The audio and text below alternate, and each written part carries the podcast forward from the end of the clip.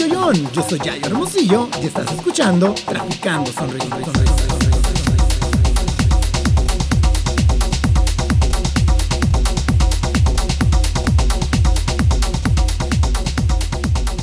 Hello, hello, hello.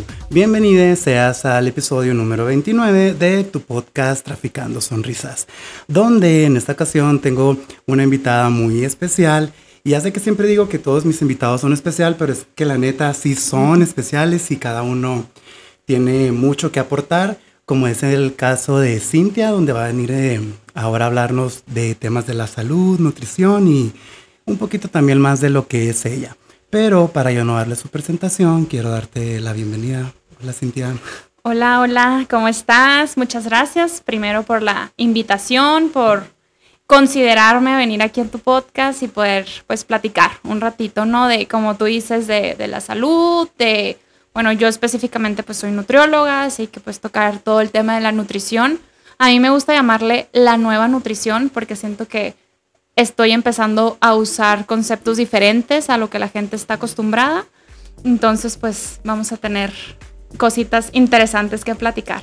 Claro, muchísimas gracias, ¿no? A ti por darte el tiempo y el espacio y todo esto. Y antes de que comencemos como a, entrevistarte y a sacar esas ideas y todo eso que tienes en tu cabecita, eh, me gustaría pues preguntarte cómo fue que te decidiste de dedicar a esta rama de nutrición. Al área de nutrición. Curiosamente siempre me, ha gustado, o sea, no sé, desde niña se, escucha a lo mejor raro, pero fui una niña que veía caricaturas comiendo cereal all brand porque pensaba que ese era mejor y era saludable y como que no sé, sí crecí con esta idea de buscar mejores alimentos. Cuando entró a la universidad, la verdad es que no estaba muy segura qué quería y entré a medicina, estudié un año de medicina y me di cuenta que me encantaba el área de la salud, pero no el enfoque desde la medicina, o sea, como que no me gustaba tanto el sistema que tienen actualmente todavía en, la carrera de medicina. Entonces fue donde empecé como que a decir, ay, ¿qué hago? ¿Qué hago? ¿Qué hago? Y justo abrieron la carrera de nutrición en mi universidad y al año de estar en medicina decido cambiarme a nutrición dudosa todavía, pero ya que una vez que estaba en la carrera supe que era mi lugar. Así que me quedé. ¿Y cuándo fue el momento que decidiste, me voy a cambiar porque me voy a cambiar? Desde el primer semestre. Yo entré en el 2010 a la universidad y la verdad es que siempre he sido muy dedicada en la escuela y fui muy dedicada en la escuela. Entonces me iba muy bien en las clases, pues las primeras clases que son anatomía, fisiología, embriología, que son pues difíciles, complicadas. Me iba excelente, pero yo no terminé de convencerme. Entonces, el primer semestre supe que no quería estar en, o sea, que no iba a ser ese mi camino. Y fue cuando empecé a pensar. Y el siguiente semestre, o sea, el segundo, eh, me, quedo, me quedo ahí mismo en medicina porque igual pues todavía no sabía qué onda. Y ya fue cuando en enero dijeron que iban a abrir la carrera de nutrición y me podían revalidar pues prácticamente todas las materias, porque, o sea, muchas materias estaban incluidas en la carrera de nutrición, entonces pues estuvo excelente, no, no perdí tiempo, vaya, o materias ni nada. ¿Qué logro personal sentiste eh, del momento que te cambiaste al momento que eres lo que eres hasta hoy? Pues he sentido muchos logros, ¿no? Obviamente en, en mi carrera para mí era muy importante terminar la universidad yo estudié becada en la universidad, entonces para mí todos los años era de que, por favor, no perder mi beca, poder terminar, etc. Y eh, tuve también dentro de la carrera, tuve un intercambio, me fui un semestre a estudiar a, Santiago, en Chile. Entonces, para mí eso fue también súper gratificante porque pues fue algo que mi única posibilidad de irme era por medio de becas y me moví, conseguí y pude estar allá todo el semestre. Entonces, después, no sé, abrir mi consultorio aquí en Nogales, o sea, llegué, me moví y pude poner mi consultorio, que es en donde actualmente todavía estoy. Entonces, pues sí, he tenido como pequeñas recompensas en el camino. Aquí es el claro ejemplo del que quiere puede. Sí, definitivamente es, es, pues es tener un poquito clara la visión de dónde vas y, ponerte a, a trabajar en eso. Ahora que estuviste en Chile y pues que ahora estás aquí en México, ¿en qué país o, aunque en, o sea, en Chile o México sientes que tienen más conciencia sobre la nutrición? Pues es que, bueno, como países, la verdad, cuando yo me fui en el 2013 a vivir a Chile y en el 2013 México todavía estaba como que en el top de los países con obesidad en el mundo y Chile estaba como en el quinto, sexto de Latinoamérica. Entonces, eh, a mí se me hacía sorprendente como aquí en México, eh, por ejemplo, en los supermercados, que tú vas y tenemos una variedad infinita de papitas, galletas, jugos, dulces. Y allá en Chile, o sea, sí había variedad, pero no era tanta. O sea, eran como que tres papitas y de las tres, te estoy inventando, de las tres papitas, una era Doritos, que era como que la única papita extranjera. Entonces, dulces, igual como que sí había, pero no había tanta variedad como yo veo, como estoy acostumbrada a ver. Bueno, igual no también los otros, pero vivir en frontera, que de repente vas a Estados Unidos y también hay líneas y líneas de opciones. Entonces, como que yo sí detecté esa parte y que la gente realmente en Chile no veía tanta gente obesa como se ve aquí en México. Entonces, pero ahorita la realidad de Chile es que ya subió, también Chile está en uno de los principales países de obesidad de Latinoamérica, entonces me imagino que ahorita ha de ser un poco diferente. Qué curado, ¿no? Porque, o sea, en base a lo que me dices, fuiste en el 2013 eh, para allá y ahorita ha dado el cambio ese radical. ¿Por qué sientes que ha dado ese cambio? ¿Sientas que puede que haya tenido que ver con lo del COVID, encerramiento, ansiedad, comer, comer, comer y comer? Podría ser, la verdad no tengo el dato específico de qué ha pasado en Chile los últimos años. Sin embargo, es un país también muy, muy industrializado, entonces pues siento que llegaron todas estas opciones o pueden estar llegando todas estas opciones de fuera, ¿verdad? Igual como aquí en México tenemos tanto. Eh, entonces, pues siento que puede ir por ahí. O sea, la gente empezó a comer el procesado, que es al final lo que, todo lo que nos ha enfermado. Claro, y para las personas que nos están escuchando y que no tengan claro qué es nutrición en tus palabras y en lo que tú tengas de experiencia, ¿cómo le pudieras eh, decir a alguien lo que significa la palabra traducción o en sí qué es la nutrición? perdón. Pues sí, mira, para mí es bien importante siempre cuando les platico a mis pacientes el tema de nutrición, porque ahorita para mí hay dos definiciones diferentes de nutrición. Una, mucha gente cuando escucha la palabra nutrición, lo primero que se le viene a la mente es la nutrición tradicional, la convencional, la, donde dices, ay, mañana voy al nutriólogo, me va a pesar, me va a dar una dieta, me va a contar calorías, me va a restringir los alimentos y, y ves como que cierta lucha, o sea, pensar en ese tipo de nutrición es algo negativo, ¿no? Es como que algo dices tú, ay, qué flojera, pues tengo que hacerlo. y si le, ajá, o se le dices a tu amigo de que, oye, mañana voy con la nutróloga, es una expresión negativa como que, chin, o sea, pues qué mala onda, o como que, híjole, Dios te bendiga, o sea, ajá. Entonces, yo no, no, no, no me enfoco en ese tipo de nutrición, ¿verdad? Para mí la nutrición va muchísimo más allá de solamente dar una dieta, de solamente bajar de peso a las personas, que es lo que por lo que más común me buscan, ¿verdad?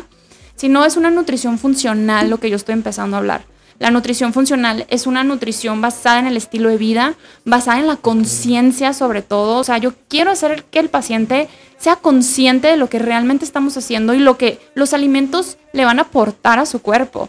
Les digo, o sea, es, es muy diferente comerte eh, un alimento desde un punto de, carencia, de restricción, de me tengo que comer esto porque no puedo comer todo lo demás. no lo disfrutas. No, es, no sabe igual, les digo, que si te lo comes desde la conciencia de que tal vez estoy comiendo más verduras, pero porque estos alimentos están sanando mi cuerpo, me van a dar la energía que estoy buscando, me van a ayudar a sentirme mejor, más chispa, más inteligente. Entonces, cambia totalmente. La misma, el mismo platillo puede hacerte cambiar totalmente el concepto de lo que estás haciendo. Entonces, sí me enfoco mucho en esta parte de crear conciencia, de enseñar, de dar un aprendizaje. Yo no doy dietas, yo no doy calorías, yo siempre les digo a mis pacientes, la última vez que conté una caloría eh, estaba seguramente en la escuela y era porque tenía alguna tarea, o sea, nunca me he enfocado en dar un requerimiento calórico a las personas, sino más que nada enseñarles a aprender.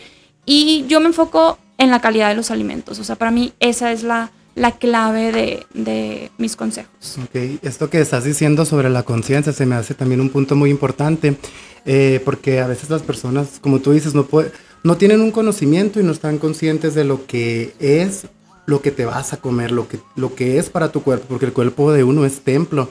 Entonces tú sientes que una persona antes de, de ir a un nutriólogo debería ir primero a un psicólogo. Yo pienso que todo tratamiento es integral. O sea, siempre esto lo tenemos que volver eh, un, un, proceso integral. Les digo, yo no soy psicóloga, sin embargo, yo no puedo abordar solamente la parte física.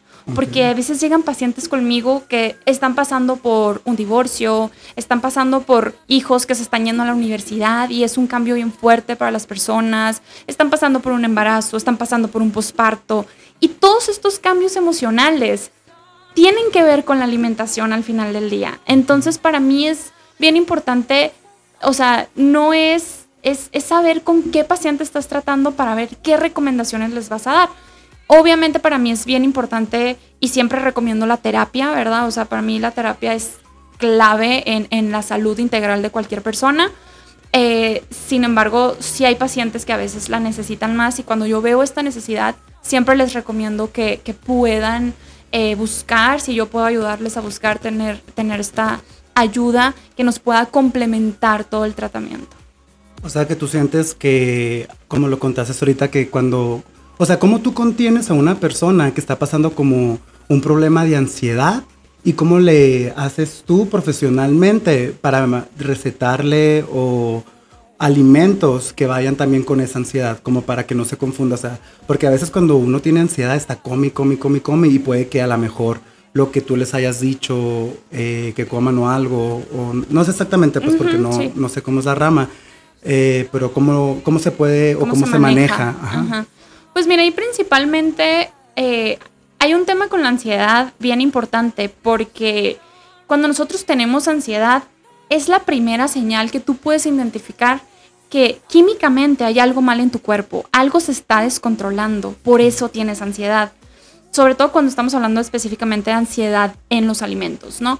Entonces, si una persona o un paciente mío tiene ansiedad, luego, luego les, les cacho yo y les digo, a ver, ¿qué está pasando? ¿Qué estás comiendo? Porque muchas veces, yo les digo, lo mejor para poder eh, calmar la ansiedad es matándola de hambre. Y se quedan así como que, ¿qué es eso?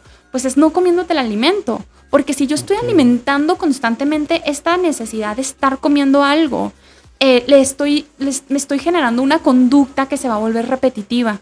Entonces, sí, al principio es bien importante como que dejar la acción, o sea, sí, a lo mejor aguantarnos un poquito más o buscar algún alimento que no me altere tanto el metabolismo para a partir de los 3, 4 días esa ansiedad empieza a disminuir y ya le empiezas a controlar más. Y más cuando es un tema emocional. También hablo de emociones, de, cómo canalizar su energía. Muchas veces tengo ansiedad y si tomo agua se me quita. Y no es hambre, es que simplemente tenía sed, ¿verdad? O eh, salir a caminar, a veces estamos como que estresados, cansados del día, ansiosos y quieres comer, quieres, quieres canalizar esa energía en comer. Sin embargo, si te sales a caminar al aire libre, te espejas y se te olvida, ¿verdad? Entonces, o sea, buscar este tipo de estrategias y, y sí es bien importante pues que el paciente también quiera entrar en toda esta onda de, pues yo lo veo así como más integrativo. Claro, de que, de que todo lo que está aportando es por su bien, porque tú podrás decirle mucho, podrá haber un chingo de consultas, pero si él no quiere, pues... Sí, definitivamente, pues o sea, esto es algo, es algo personal y que tienes que estar bien dispuesto a querer lograr el cambio. Si estoy como que más o menos, definitivamente son pacientes que van una o dos consultas y ya no regresan. Es como que dices, ah, ya, ya, sé, ya sé cómo es este paciente, pero ya de todos modos, pues tú cumples pues, o sea, con tu función de dar lo mejor de ti, ya él sabrá si... Sí, no, definitivamente. Y, y yo siempre digo, ¿no? O sea, abiertamente, yo no puedo ser la nutróloga de todo mundo. O sea, hay gente con la que tú naturalmente conectas más y son pacientes que van a estar ahí y que tienen ahí conmigo cinco o seis años desde que abrió el consultorio. Y hay pacientes que a lo mejor no soy lo que están buscando, no, no conectaron tanto conmigo, porque tal vez estaban buscando otra cosa que, o sea, a lo mejor para gente puede decir, Cintia, nomás dame la dieta y bájame de peso, o sea, no me eches tanto rollo. Entonces, pues si es eso lo que están buscando, ¿Te han pues... tocado pacientes así? Sí, claro, Y te lo dicen así de que, "Ay, ya, tanto Sí, show". no, o sea, yo nada más quiero bajar de peso, o sea, que a ti no te importe lo demás, de que bájame de peso. Y la verdad es que al final, pues no es mi manera de trabajar y sé que no voy a terminar de conectar porque yo no te puedo dar una dieta nomás restrictiva y ahí te ves y ya. O sea, yo en lo individual me siento corta con lo que yo puedo hacer con las personas. Entonces, pues ahí es donde eventualmente la gente, pues esos, ese tipo de pacientes dejan de ir. Te entiendo porque te sientes como que te limitan a la información que tú les puedes aportar, pero el que se está limitando es tu consultante, pues porque no ve otra visión o a lo mejor simplemente no, se, no, no tiene la apertura de, de entender lo que le, le estás diciendo. Exacto, o sea, no, to- no todo el mundo está listo a veces para escuchar lo que yo les puedo decir, ya sabes, entonces pues ahí, ahí, ajá, hay que, pues hay que, como te digo, o sea, saber a quién tienes enfrente, irlo conociendo y darle las recomendaciones en base a esto. Me parece súper bien eso. ¿Cuál es el problema que, que sientes que es el más común entre todos tus consultantes? O sea, de que van una mayoría por tal problema. Pues ahorita, la verdad, principalmente, o sea, es el, el- el bajar de peso, ¿no? Y curiosamente, antes cuando, cuando llega un paciente conmigo, yo les mando un cuestionario electrónico para que ellos me lo contesten y ya una vez en su consulta tener. Y una de las preguntas al inicio del, del formulario dice, ¿cuál es tu motivo de consulta? Y yo les doy opciones. Pero ninguna de esa opción es bajar de peso. O sea, les pongo tratar alguna enfermedad, aprender buenos hábitos, este, crear masa muscular, eh, tener más energía. Entonces, como que es medio una pregunta capciosa, porque la mayoría de la gente va determinante a bajar de peso. Entonces, de repente le das las opciones y ninguna es bajar de peso. Ok. Entonces, desde ahí, cuando ya está platicando en la consulta, me dicen de que, oye, es que yo quiero bajar de peso. Les digo, ok, está excelente, pero ese no es el principal objetivo, ¿verdad? O sea, como que hay que trabajar un poquito más allá. Ok.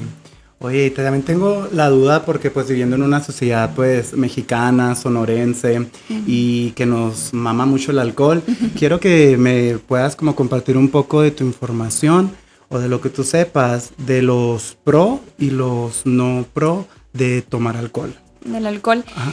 El alcohol es un tema bien complicado porque el alcohol es socialmente aceptado. Ajá. Si tú me preguntas como nutrióloga, a mí Cintia, nutrióloga Cintia, o sea, obviamente yo te voy a decir que el alcohol es un tóxico y que la- el alcohol hace súper mal al cuerpo y, y- y lo intoxica y, y mata tu flora intestinal, tu microbiota y la daña y te, o sea, todo mal, ¿verdad? O sea, Hablando en general, por ejemplo, cerveza, tequila, cualquier todo. tipo de alcohol, exactamente. Entonces, sí, borrachos. Ah, entonces, si tú me preguntas por esa parte, mi respuesta es muy directa. Es malo. está bien. Sin embargo, yo sé que es socialmente muy aceptado y que para muchas personas de repente el tomar alcohol, incluyéndome, ¿verdad? O sea, es una opción o es una posibilidad, porque ya vas a la boda, porque ya vas al cumpleaños, porque ya vas a la cenita y va, es parte de, vaya Ah, se antoja. se antoja. Entonces, mi recomendación siempre es decirles, obviamente todo con moderación, ¿verdad? O sea, balance. no se me vayan así con todo el fin de semana, etcétera. y cuidar con lo que estás mez- mezclando el alcohol. Porque, o sea, no es nada más el tequila. Es que es la soda y es el jugo y es el, el jarabe que les ponen y los sabores. Y eso pues no nada más estás tomando alcohol, también estás tomando azúcar. Y eso te sobresatura tu hígado de una manera muy dañina, ¿verdad? Entonces, o sea, el, el tema del alcohol, les digo, es algo que tenemos que, que, que revisar muy bien, pero sí tener, hacer conciencia que también no es normal. Les digo, no me quiero escuchar muy extremista ni nada, pero Pero es lo que es. es, es la cultura que tenemos porque así nos dijeron que tenía que ser, pero no tiene que ser así, ¿verdad? O sea, realmente el alcohol, pues al final del día es una droga para el cuerpo. Por ejemplo, eh, tú le das a, a un consultante tuyo una receta que no debe de tomar alcohol y todo esto, pero él se va, no sé, a la playa, se enfiesta, toma, toma todo lo que tú dijiste. ¿Cuánto tiempo le puede retrasar a esa persona su objetivo de llegar a la meta para adelgazar, no sé, lo que tenga que ser cada persona? Depende mucho de la persona, porque no sería lo mismo para una persona en obesidad que pesa 150 kilos, a para una persona que tal vez pesa, no sé, 80 y quiere bajar 5 kilos. el metabolismo definitivamente está en diferentes niveles metabólicos, ¿verdad? Químicos.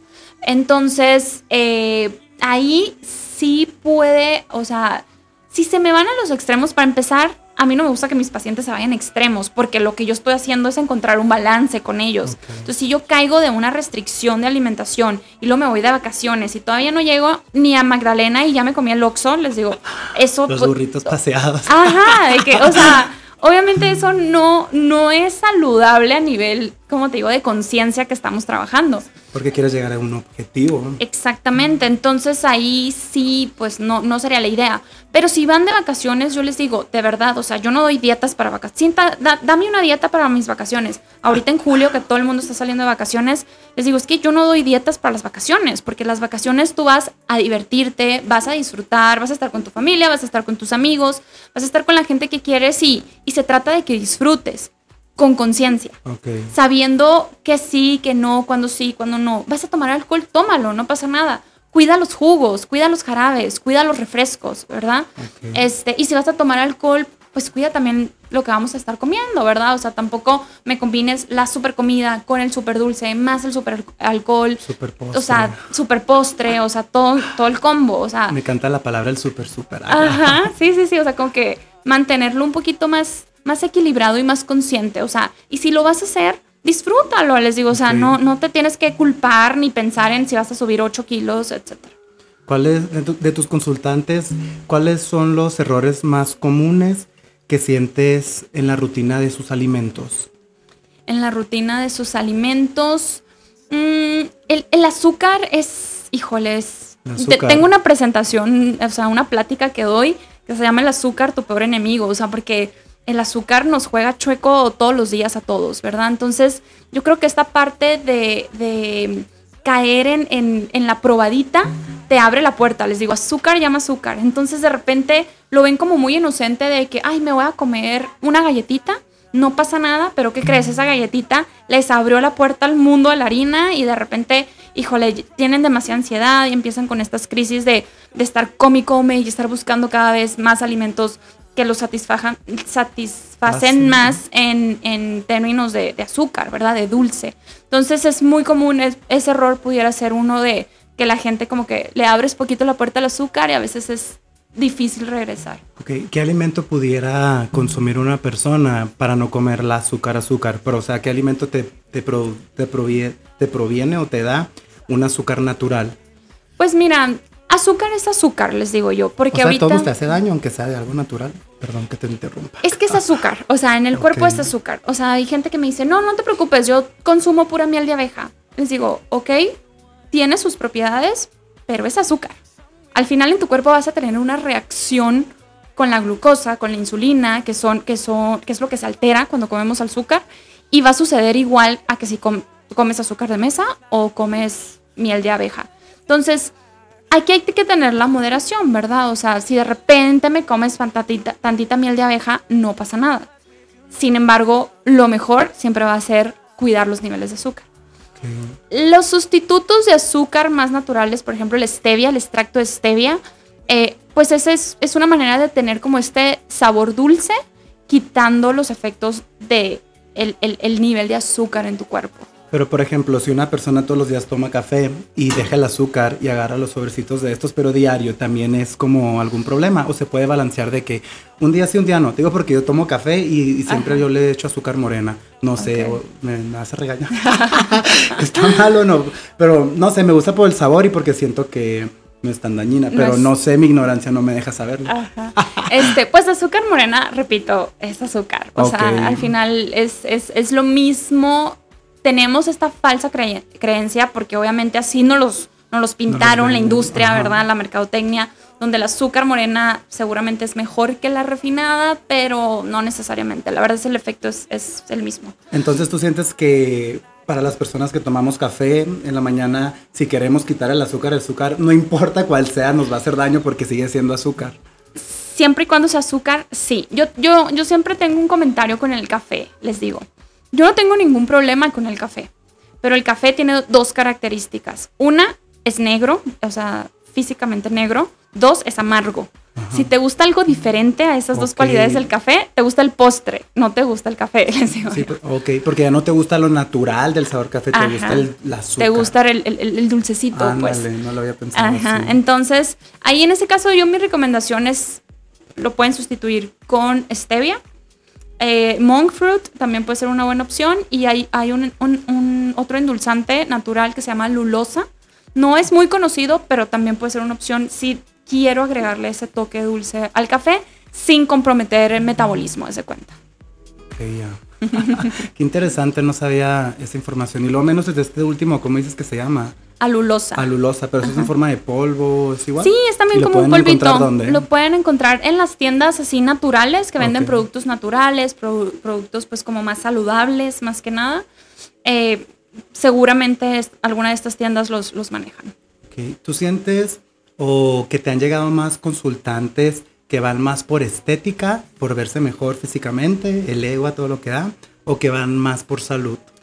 Pues fíjate que al principio, pues cuando vas empezando, pues caen en todos los pacientes y, y es da- empezar a dar a conocer tu consulta y tu manera de trabajar.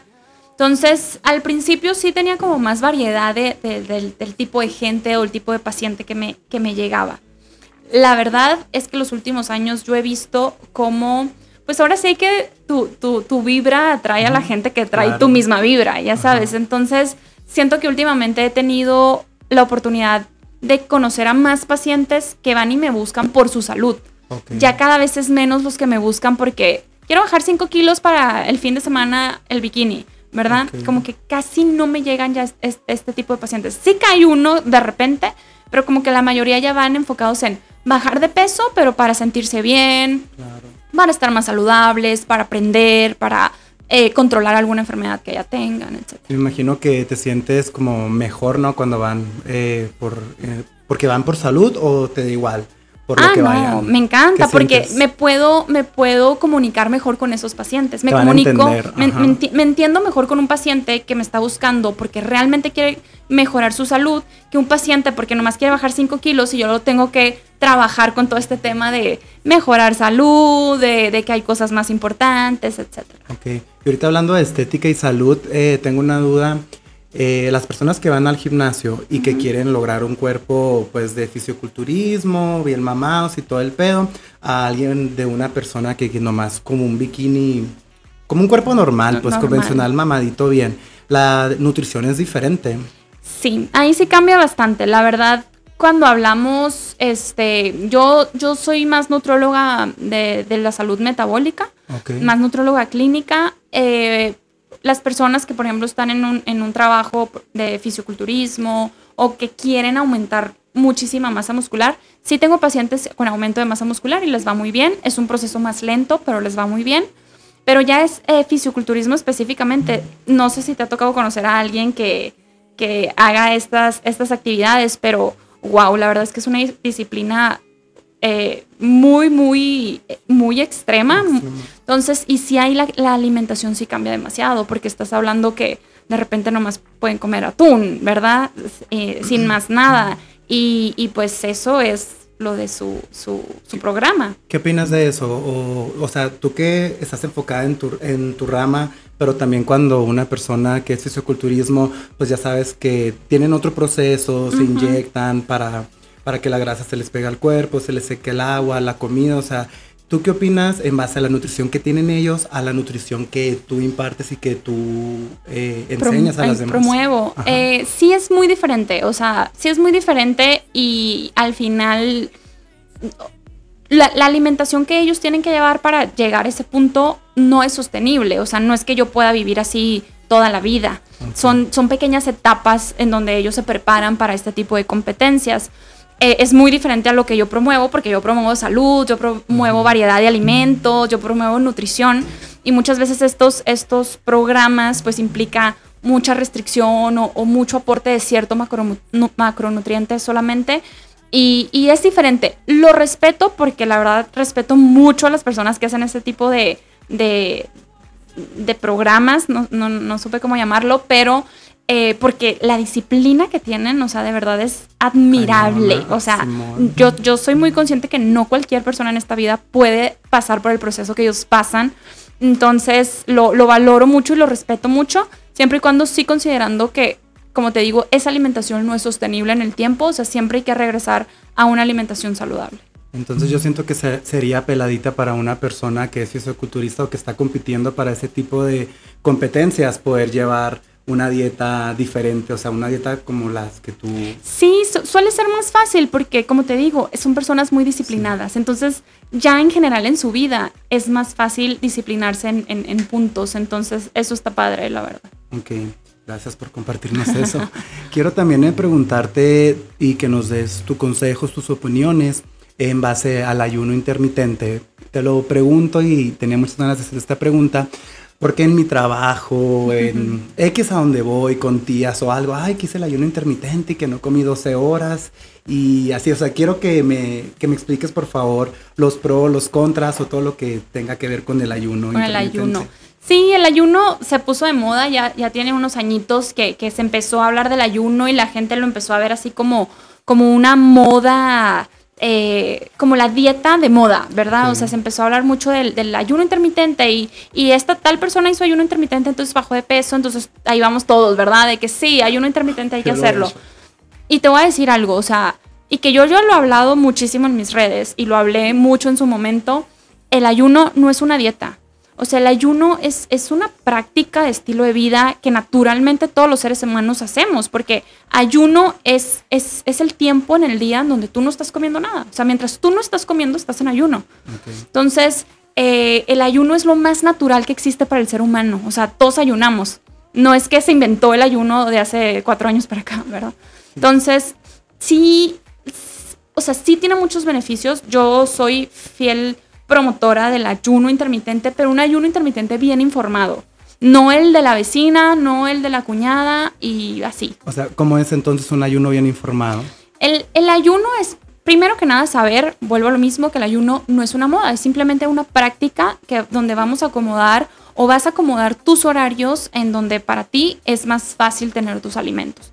Ahora, lo natural y lo normal de todas las personas es que tuviéramos uno, un ayuno natural de 12 horas. ¿Qué quiere decir esto? Que si yo ceno a las 8 de la noche, más tardar a las 8 de la mañana yo tendría que estar desayunando y de esta manera pasaron 12 horas. Eso es lo normal, eso es lo fácil.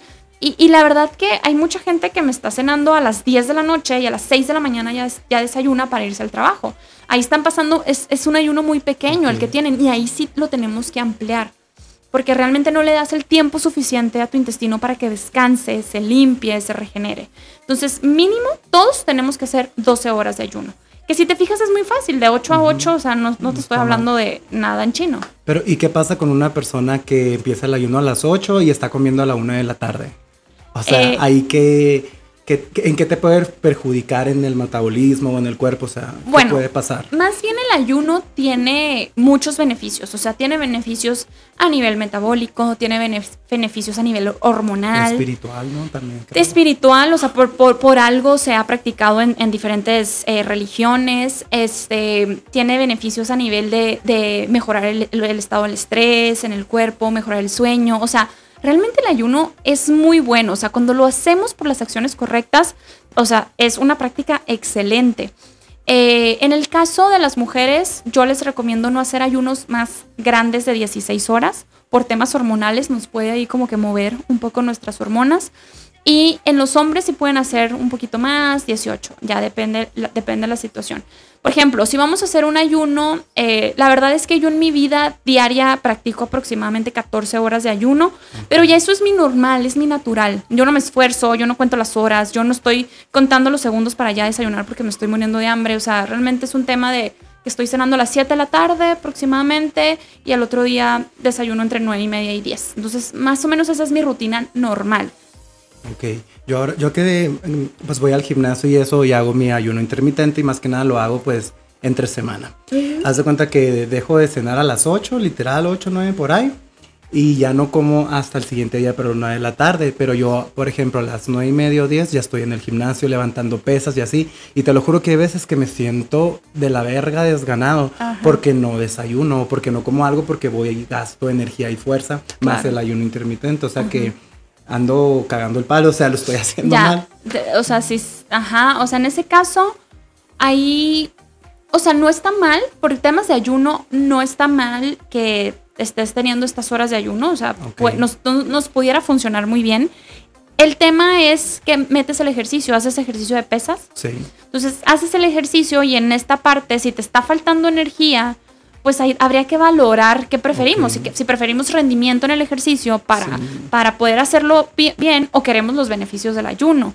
Ya sabes, entonces habría que valorar ahí qué tiene más peso para nosotros y a lo mejor... O y sea, si me, nos... me tengo que hacer más consciente. Ajá, y a lo mejor sí nos, nos convendría más de repente, pues comer algo en esa parte para realmente optimizar el, el ejercicio. O sea, que el ejercicio que hagas realmente estés obteniendo sus beneficios y, y todo. Sí, lo que hago a veces es voy a la gasolinera y me tomo una, un energy drink. Acá.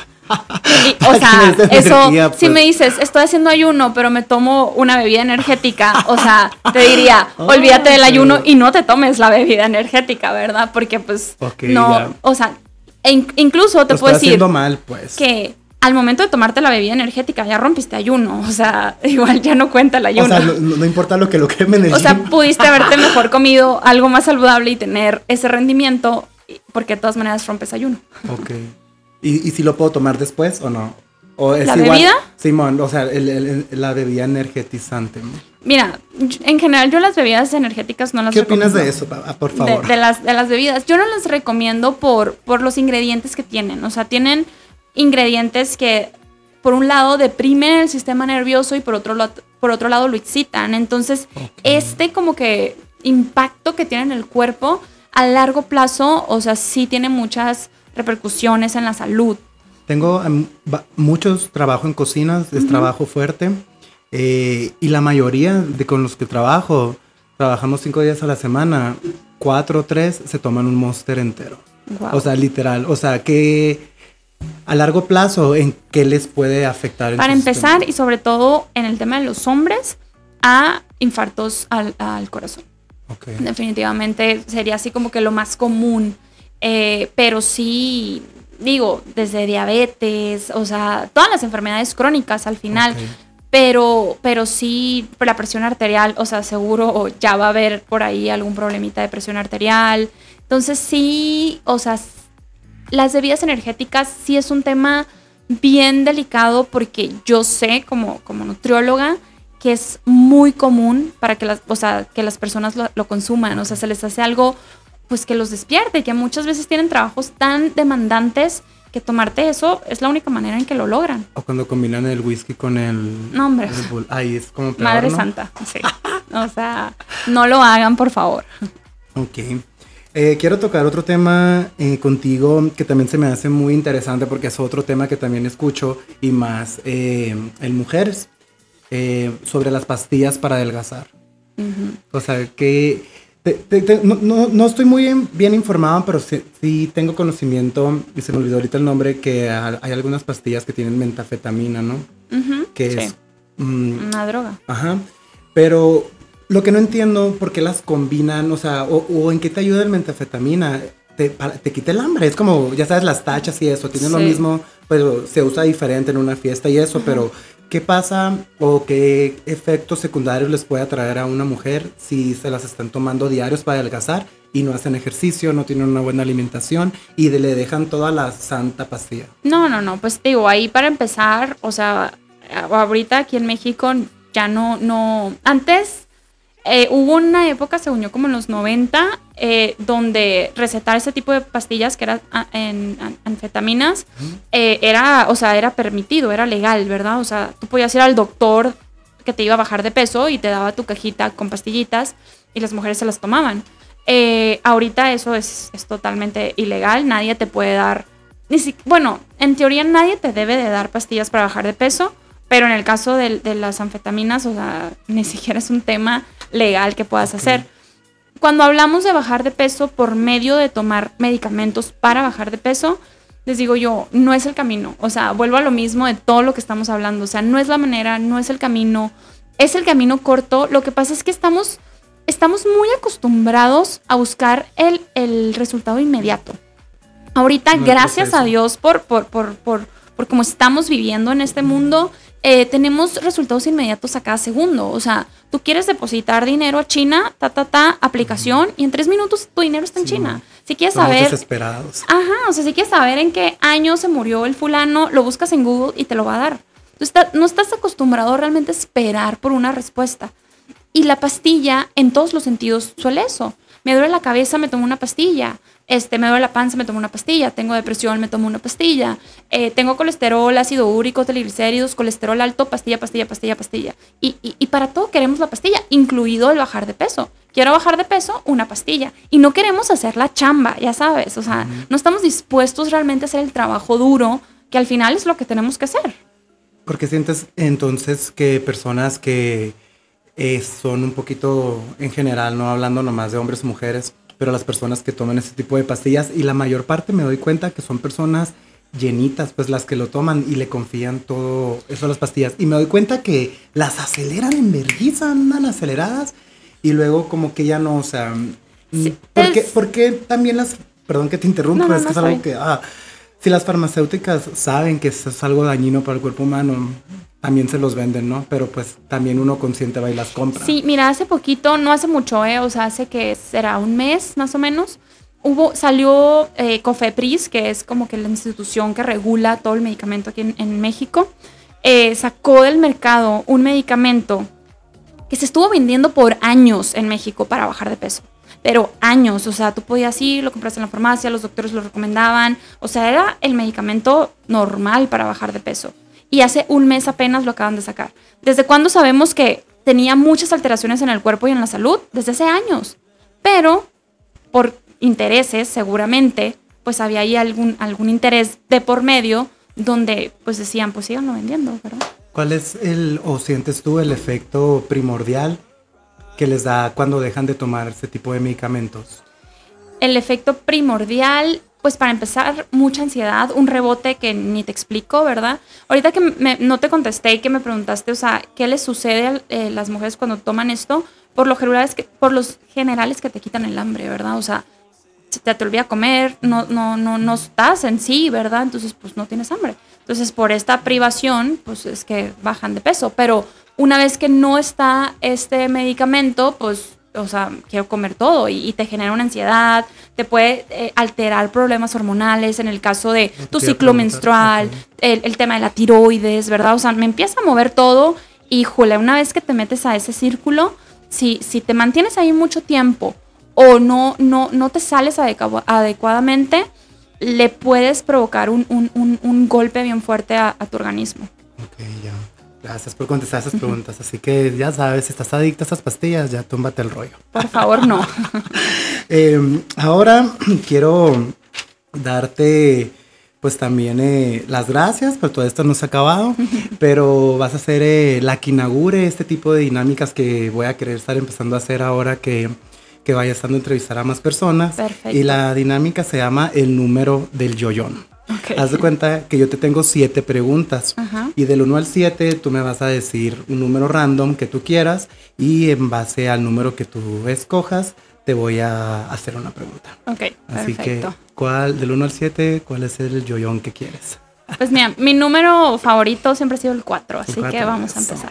Vale. El número 4 dice, ¿qué alimentos son adecuados para un paciente diabético?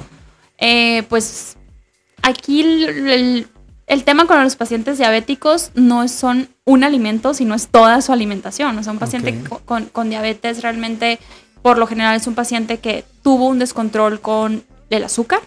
Entonces, pues ahí lo principal que hay que hacer es quitar los niveles de, o sea, quitar los alimentos que tengan azúcar, que sean altos en carbohidrato y complementarlos con alimentos ricos en fibra, como son las verduras, un buen aporte de proteína, que es súper importante, grasas buenas y sí algunos carbohidratos complejos, carbohidratos saludables, ¿verdad? Que puedan complementar.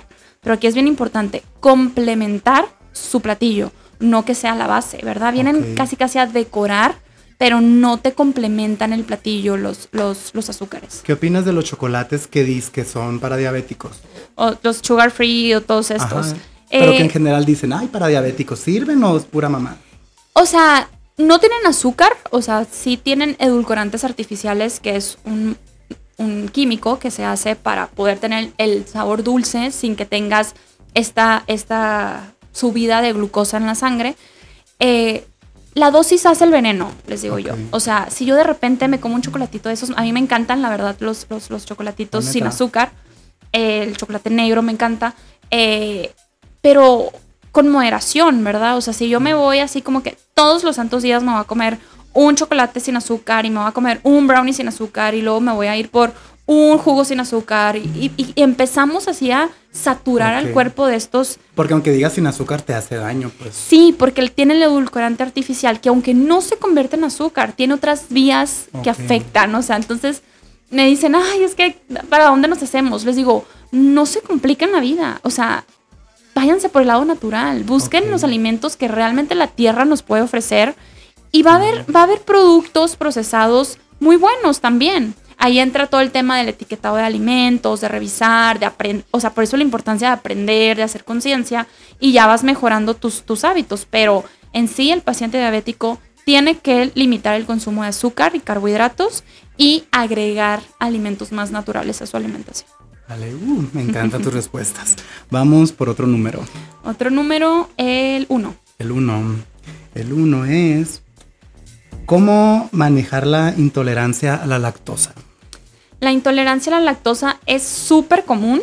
eh, o sea, lo que sucede con la intolerancia a la lactosa es que el, el- nos, o sea, nosotros dejamos de poder metabolizar esta, esta, esta enzima, ¿no? Cuando, cuando con- consumimos los lácteos. Entonces, eh, al, al momento en que tú dejas de comer el alimento, por ejemplo, los lácteos por mucho tiempo, tú, tú dejas de, de producir la enzima que metaboliza, eh, entonces ya no- por eso mismo te cae pesado, porque tu cuerpo al no tener la enzima no está digiriendo y, y no estás procesando la- el alimento adecuadamente. Esto provoca gases, dolor, inflamación, incomodidades, ¿no? En general. Entonces, eh, ¿cómo lo podemos tratar? Número uno, lo más fácil es consumir alimentos deslactosados. Leche de almendra. Eh, hay lácteos deslactosados, o sea, puedes encontrar la leche de vaca deslactosada, que lo que hacen en estos productos es agregarle la enzima. Como tú ya no produces la enzima que va a metabolizar la leche, ellos se la agregan, entonces es una leche, digamos que ya predigerida, entonces ya no tienes ese problema. Pero también está el lado de consumir, de no consumir los lácteos, sino irte por leches como leche de almendra, como leche de coco, eh, sin azúcar, y, y pues empezar a hacer el, la- el sustituto, ¿verdad? Ok, ahorita que estamos hablando pues de los lácteos, leches y todo esto, ¿qué es, ¿cuál es la, la leche más natural que te gusta a ti? Yo recomiendo mucho, no, no, yo es raro que, que recomiende leche de vaca. Ok, A mí no, no, ¿No no, no, no creo que sea necesaria y no creo que el aporte realmente de calcio, que es la idea que nos vendieron de que te da mucho calcio. La verdad es que el brócoli tiene más calcio que la leche. Eh, pero sí, yo a mí me gusta mucho recomendar leche de coco y leche de almendra. vale. Entonces son, son mis dos favoritas. Hay mucha gente que me pregunta por la leche de soya y la leche de avena, pero tienen que tener mucho cuidado porque estas leches tienen niveles de azúcar más alto y de carbohidrato más alto. Hasta la de avena. La- es que la avena es un carbohidrato, entonces por sí sola, naturalmente, te va a elevar más los niveles de glucosa. Pues que a veces la mercadotecnia entonces nos vende una idea muy falsa para los que no tenemos el conocimiento. Porque se ha visto de que ay, te la venden como que la leche más natural y así, Claro. pero entonces no. Es que la industria te va a decir que es lo mejor del mundo, ¿verdad? O sea, por eso yo les digo, la información te da poder. O sea, si tú no sabes, pues no te culpo. Si compras la leche de avena y piensas que estás haciendo tu licuado lo más saludable del mundo.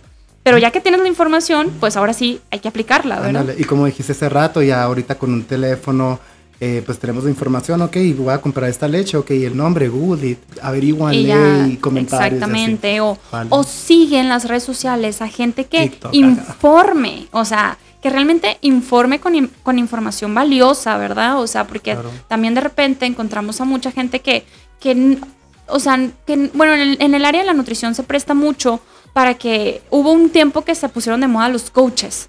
Entonces estaba Instagram lleno de coaches que es gente que realmente no tiene una licenciatura, no estudió y nada más hacen un curso y se ponen a dar recomendaciones. Entonces, por eso yo les digo, sigan a gente preparada, gente que, que haya estudiado realmente. Simón, y que haya estudiado y haya invertido su tiempo, ¿no? De que como Exacto. dices un curso de Un mes Un y ya, en un y ya, mes, se a, la- ponen a a los años que tú invertiste, fuiste a Chile y acá, o sea, ahí está el super balanzote, ¿no? Totalmente. Vale, entonces vamos a dar un último número para seguirle. El 2. El número dos dice, me afecta la sal si tengo colesterol alto. no, no necesariamente la sal. No, el- la sal cuando tenemos una alimentación eh, con un alta en sal, por lo general lo que nos ahí nos mueve es la hipertensión arterial. O sea, te afecta en la hiper- en, tu tensión arterial, en la presión arterial. Entonces, eh, el tema del colesterol en el cuerpo siempre hay que revisarlo. Hay que revisar la alimentación del paciente, sus hábitos, eh, la falta de ejercicio. Eh, hay, hay, hay un dato por ahí que ya está un poquito obsoleto que lo quisiera dejar claro, que mucha gente le tiene miedo al huevo, por ejemplo. Cuando tienen colesterol alto, lo primero que, que hacen es quitar el huevo. Y, y no. no, va por ahí. O sea, realmente el, el- el huevo no te va a subir los niveles de colesterol. Al contrario, el huevo es un alimento lleno de aporte nutricional. Pero moderado, no es de que te haces echar seis huevones o no hay pedo acá. Mm, depende de la persona y el requerimiento. Pero yo les digo, no le tengan miedo al huevo. Yo le tendría más miedo a la bebida energética, por ejemplo. Ok, neta, ¿Sabes? qué curado. Sí. Vale. Eh, también em, para las personas o para si alguien, si alguna persona eh, que nos está escuchando piense que ir al, que ir al nutriólogo es súper caro o a lo mejor piense que, pues es eso que es caro. ¿Qué le aconsejas a una persona que tenga la idea de que puede que ir con un nutriólogo sea caro a, o a una persona que tampoco pues no tenga dinero para pagar un nutriólogo? ¿Cómo le podrías aconsejar para poder eh, cuidarse simplemente? Si no Pues, tiene la forma, pero... La, la- a las posibilidades, sí, definitivamente yo lo entiendo perfecto. Ahí vuelvo a lo mismo. Ahorita, gracias a Dios, tenemos, estamos llenos de información, a veces de más, ¿verdad? Entonces, busca cuentas que de verdad aporten valor. O sea, que, que, que sean doctores preparados, que sean nutriólogos, o sea, que te aporten realmente el valor de lo que estás buscando. Eso te va a ayudar mucho. Hay videos en YouTube de doctores súper, súper picudos que hablan de temas con manzanas y te lo explican en un pizarrón y te queda la información súper clara. Entonces ahí puedes empezar mucho a abrir tu panorama eh, de si te interesa esta información.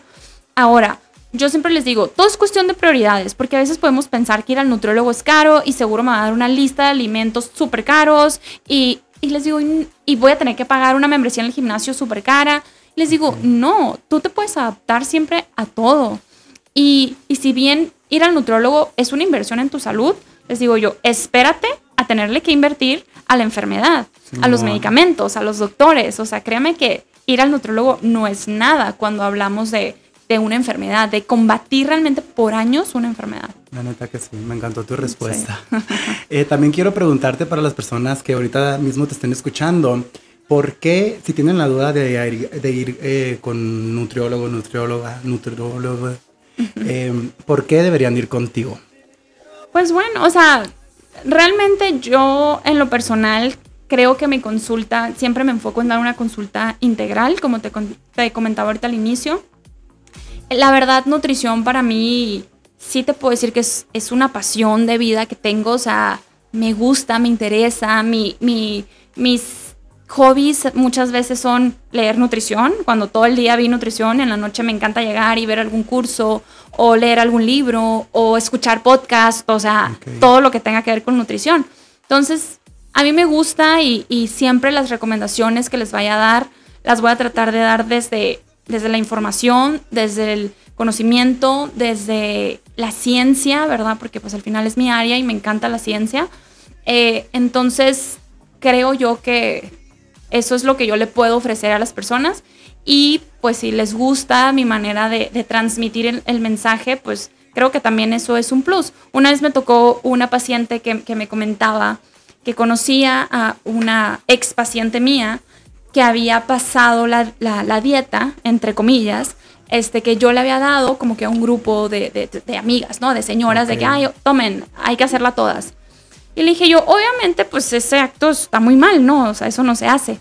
Sin embargo, te confieso que tampoco me preocupa, le digo. ¿Por qué? Porque dietas ahorita hay demasiadas. O sea, te metes a internet y vas a encontrar 10 mil. O sea, la mía no, la, no es más especial. Pero yo, lo, lo, que podemos hacer el paciente y yo en la consulta, lo que platicamos, lo que nos, nos conectamos, les digo, a veces es, es, tanta la información que hablamos en consulta, que, que, que, que, aprendemos, que yo sé que el proceso se hace ahí. Al final, la dieta es probablemente pues es información que queda en el aire, pero lo que el paciente aprende y la experiencia que tenemos en consulta, siento que es lo que lo hace único. Vale, Ay, qué lindo. La neta me, me, gustó tu respuesta, así que ya saben. qué bueno. Eh, algo que te gustaría compartirles a los que te vayan a escuchar acerca de, pues, de todo lo que estamos hablando, que sientas que, que, que no te he preguntado o algo que te nazca o te has sentido bien con todo lo que te he preguntado. No sí, sé. no, está, está excelente, la verdad, pues te digo muchas gracias por, por todo, me encanta compartir esta información, eh, pero sí me gustaría de, de darles el mensaje de que esto va mucho más allá de solamente bajar de peso, de solamente hacer una dieta. O sea, es, es algo tan integral. Yo lo veo mucho, eh, como que últimamente me gusta mucho enfocarme en todo el tema del crecimiento personal y estoy trabajando conmigo y estoy creciendo y estoy, quiero realmente como que encontrar, a, eh, sacar ese máximo potencial de persona que siento que puedo ser. Y eso eh, se, se, se, amplía a diferentes áreas de la vida. Una parte es el área física, que tiene mucho que ver con lo que yo hago, nutrición, salud, cuidar mi cuerpo, ejercicio. Pero hay otra parte que es todo el área mental y emocional, que, que, que tienes que trabajar tú y que está tan, tan conectado a tu físico. Eh, el control de emociones, el control del estrés, el aprender realmente a, a, a, trabajar con todo eso. Y por otro lado, el área espiritual, ¿verdad? Okay. O sea, ¿qué, qué, con qué me conecto? ¿Con qué, hacia dónde voy en esta vida, ¿verdad? Entonces, yo trato, siempre mis consultas terminan siendo así como un poquito que abarco okay. y siempre les entrelazo el área, el área emocional con, lo, con la alimentación y con claro, la salud. Es muy importante. Entonces, mi mensaje es, o sea, dejemos de buscar la dieta, dejemos de buscar el resultado inmediato cuando hay tanto que podemos encontrar en el tema de la nutrición, en el tema de la salud, cuando se aborda de, desde el lado que yo les estoy platicando, ¿verdad? Vale. ¿Qué es lo que, aparte, por ejemplo, tú como profesionista en nutrición y las consultas, tu trabajo y esto, ¿cómo le haces fuera de lo que es tu profesión para tener como que esas fuerzas? ¿De qué te recargas? O sea, ¿qué es lo que te apasiona? ¿Qué haces fuera de tu profesión para llegar también a tu profesión recargada y con más ganas de seguir compartiendo esos mensajes? Pues el, el estar eh, actualizada es bien importante, ¿no? O sea, yo me gusta mucho meterme a cursos, me gusta hacer certificaciones, me gusta estar leyendo constantemente de nutrición, me gusta ver videos de doctores que, que sé que saben mucho y, y, saben de lo que hablan, entonces como que siempre estar en constante eh, actualizándome, ¿no? En, en el área eh, de la bioquímica, de la nutrición, de todo, de la ciencia, como te digo.